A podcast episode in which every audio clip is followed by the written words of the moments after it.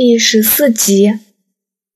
那么于永莲，我一直没告诉他我是他的真正父亲，只是默默的关心他。他自小就不喜欢阮文斌，这一点倒跟我相似。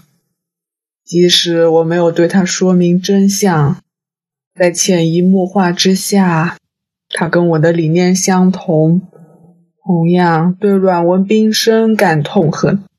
在千楼去世后，他无意间看到不知道谁遗下的两份 DNA 报告，就成了压垮骆驼的最后一根稻草。我只能无奈的将阮文斌如何侵犯、欺骗他挚爱的母亲的往事告诉他。骆督察猜测对方说的两份报告，一份是指阮文斌和于永礼的 DNA 血缘报告，而另一份是唐叔跟于永莲的。所以，于永莲被母亲死去一百日的祭拜刺激，晚上特意向阮文斌对峙，质问他是否曾强暴母亲，在冲动下以花瓶打昏对方。然后挣扎着是否干掉这个仇人，在第二次敲昏阮文斌后，他便立定决心当刽子手。之后便是昨天推理出来的过程。若督察喃喃自语：“为了代替母亲报仇，他用上这种方法杀人。”于永莲没有说出自己的身世吧？对，他不会说出母亲红杏出墙的事。因为他敬爱母亲，就算面对仇人，也不愿意损害母亲的名誉，所以阮文斌宁死也不让对方的罪行曝光。他只以为是儿子为了替母亲复仇而杀害自己。他在临死前更特意重温旧照片，为自己曾对于千柔所做的事情忏悔。不对。唐叔突然大嚷：“那家伙才不会忏悔，他只是怀念那个坠崖死去的杂种，在死前能沉迷于风光的过去吧。那人渣还留着四十年前做假账偷公款收买流氓的账册，我肯定他不是为了隐瞒罪证而收起它，对他来说。”那是奖励，是他踏上成功之路的纪念品。怎说都好，于永莲就在你没有唆使的情况下，独立完成这杀人惨剧。假设上就是这样子了。你害你的儿子入狱，你能安心吗？洛督察问。我有什么儿子？不就是于永莲？陆督察有点错愕。我就说是假设嘛，我哪有什么儿子？唐叔露出狡诈的笑容。警方可以检验我跟于永莲的 DNA，肯定会得到我们没有任何血缘关系的结果。依着刚才的假设，最彻底的报仇。当然是让仇人的儿子亲手杀害对方吧。若督察瞠目结舌，没料到有此一招。唐叔从容的继续说：“首先是趁着幼子出生时害死长子，令那个父亲精神恍惚，再制造谣言，让他以为孩子命格不好。”为家族带来不幸，无意间疏远孩子。这时候，主谋用心照顾年幼的小孩，令他从另一个途径感受到父爱。只要配合一份虚假的 DNA 检查报告，这二十年的布局就大功告成。由于主谋跟这孩子没有血缘关系。即使孩子忍不住说出真相，仍无法证实这个虚构的故事。加上主谋根本没有参与命案，那个说法只会落得无人相信的收场。当然，我认为这孩子会坚守信念，不会说出半句生父不利的话。会用什么父亲强逼孩子就业做借口来解释自己的杀人动机，独立承担罪名，所以他才可以侃侃而谈。若督察明白堂叔那份自信从何而来，确实，依照刚才对方所说的一连串假设，已无法治他的罪。所有物证都已经消失。余下的人证都无法令他入罪，只要他坚决不认，于永莲的说法只会被当成片面之词。而唐叔把这一切说出来，就是为了完成这报仇的最后一步，让洛督察成为这场演出的观众。洛督察感到心寒，如果今天不阻止这精于算计的恶魔，到底还有多少人受害？阮文斌也许死有余辜，但余家三子并没有错。即使控方可能放弃以谋杀提告，于永莲亦很可能被判误杀。迹象显示，阮文斌死前放弃求救，而于永义肩负了不实的罪疚二十年。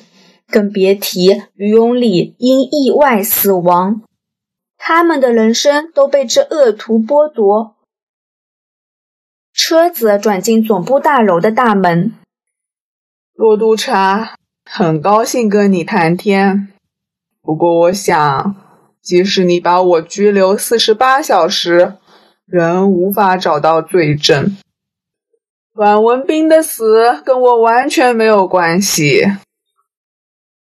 不用四十八个钟头，我想你明天就会提堂，正式被起诉。哈，怎可能？我就说刚才的是假设，是戏言。你不会找到我跟阮文斌命案的半点。什么阮文斌？我拘捕你是因为你涉嫌昨晚在和仁医院杀害退休高级警司关正多。唐叔当场呆住。这，你你你没有证据。唐叔没有反问骆督察关警官死了，也没有反驳这指控，只是硬邦邦的吐出一句自辩的话：“我有。”骆督察掏出手机，打开画面。唐叔一看，几乎昏倒。画面里是关正多的病房，有一个男人正蹑手蹑脚更换点滴的药包。画面中的男人正是唐叔。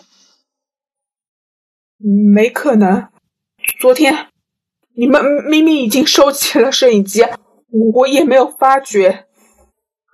唐叔陷入慌乱。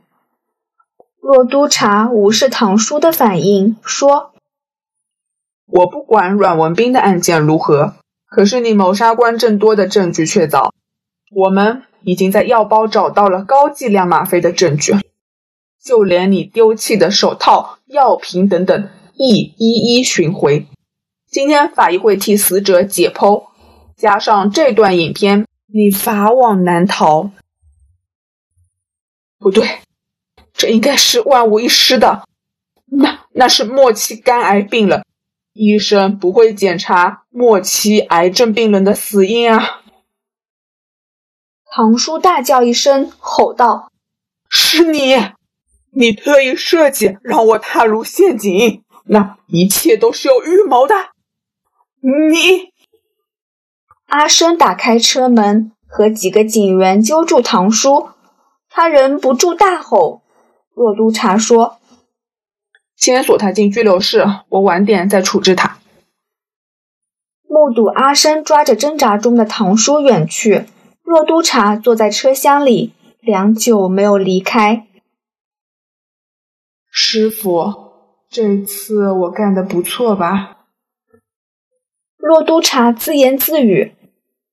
早在上星期，骆督察调查鱼枪的细节时，已发现当中的矛盾。一百一十五公分的鱼枪不会用来射发一百一十五公分的鱼标。监证科很快就找到了真正的凶器，并且在上面找到犯人的 DNA。按照一般程序，骆督察只需传召于家个人提供 DNA 样本核对一下，就可以锁定嫌犯。但他感到一丝的不对劲，那个古怪的凶案现场令他感到不对劲，后头部的两处挫伤。半吊子的杀人方式，死者临死没有求救，只找相册来看，很不对劲。于是他模仿师傅关正多，采用一些不合常规的调查手法。他先传召五位嫌犯，让他们到警署做供，一方面套话，另一方面暗中套取 DNA。若督察准备了饮品。让嫌犯在笔录时喝，然后小心翼翼地把杯子包好，送到监证科。从 DNA 核对中，他知道凶器上的血迹是于永莲的。知道犯人的身份，却让案情更扑朔迷离。在行凶过程、动机和死者的反应上，都无法找到完整合理的解释。骆督察凭着直觉推测犯人背后有主谋，或是唆使他犯案的人，而唐叔强调于永莲不是犯人的说法，更让他深信自己的直觉无误。那个老家伙是一个一流的赌徒，跟随关正多探案多年，骆督察见过不少精明的对手。渐渐能从举手投足之间嗅出那股不一样的气味，唐叔就给他那种感觉。纵使没有任何证据，骆督察直觉这个老头才是案件的核心人物。问题是，在官僚制度之下，直觉并不是上级会接纳的理据。阮文斌是商界巨头。在政坛与商界有着千丝万缕关系的今天，阮文斌命案就不是单纯的刑事案件，而是涉及政府、警方、商界与社会舆论的复杂事件。若 Sir，你和你的伙计已经烦了我们好几天，我看警方是破不了案，才特地弄些门面功夫吧，好向上级交代。于永莲的讽刺正好道出部分事实。骆督察收到总区指挥官的指示，说必须尽快破案，平息舆论，以防警队与人无能的形象。由于骆督察凭直觉做出王冠堂是于永莲生父的猜测，他担心于永莲一旦把罪名全揽到自己身上，上级便就此罢手。认为只要犯人认罪，就没必要继续调查。多一事不如少一事。今天的政府官员和警方高层都只求交差领功而已，他们对真相毫无兴趣。但对骆督察来说，令真凶伏法才是警察的使命。他不容许犯下恶行的歹徒逍遥法外。他真正效忠的。是香港市民。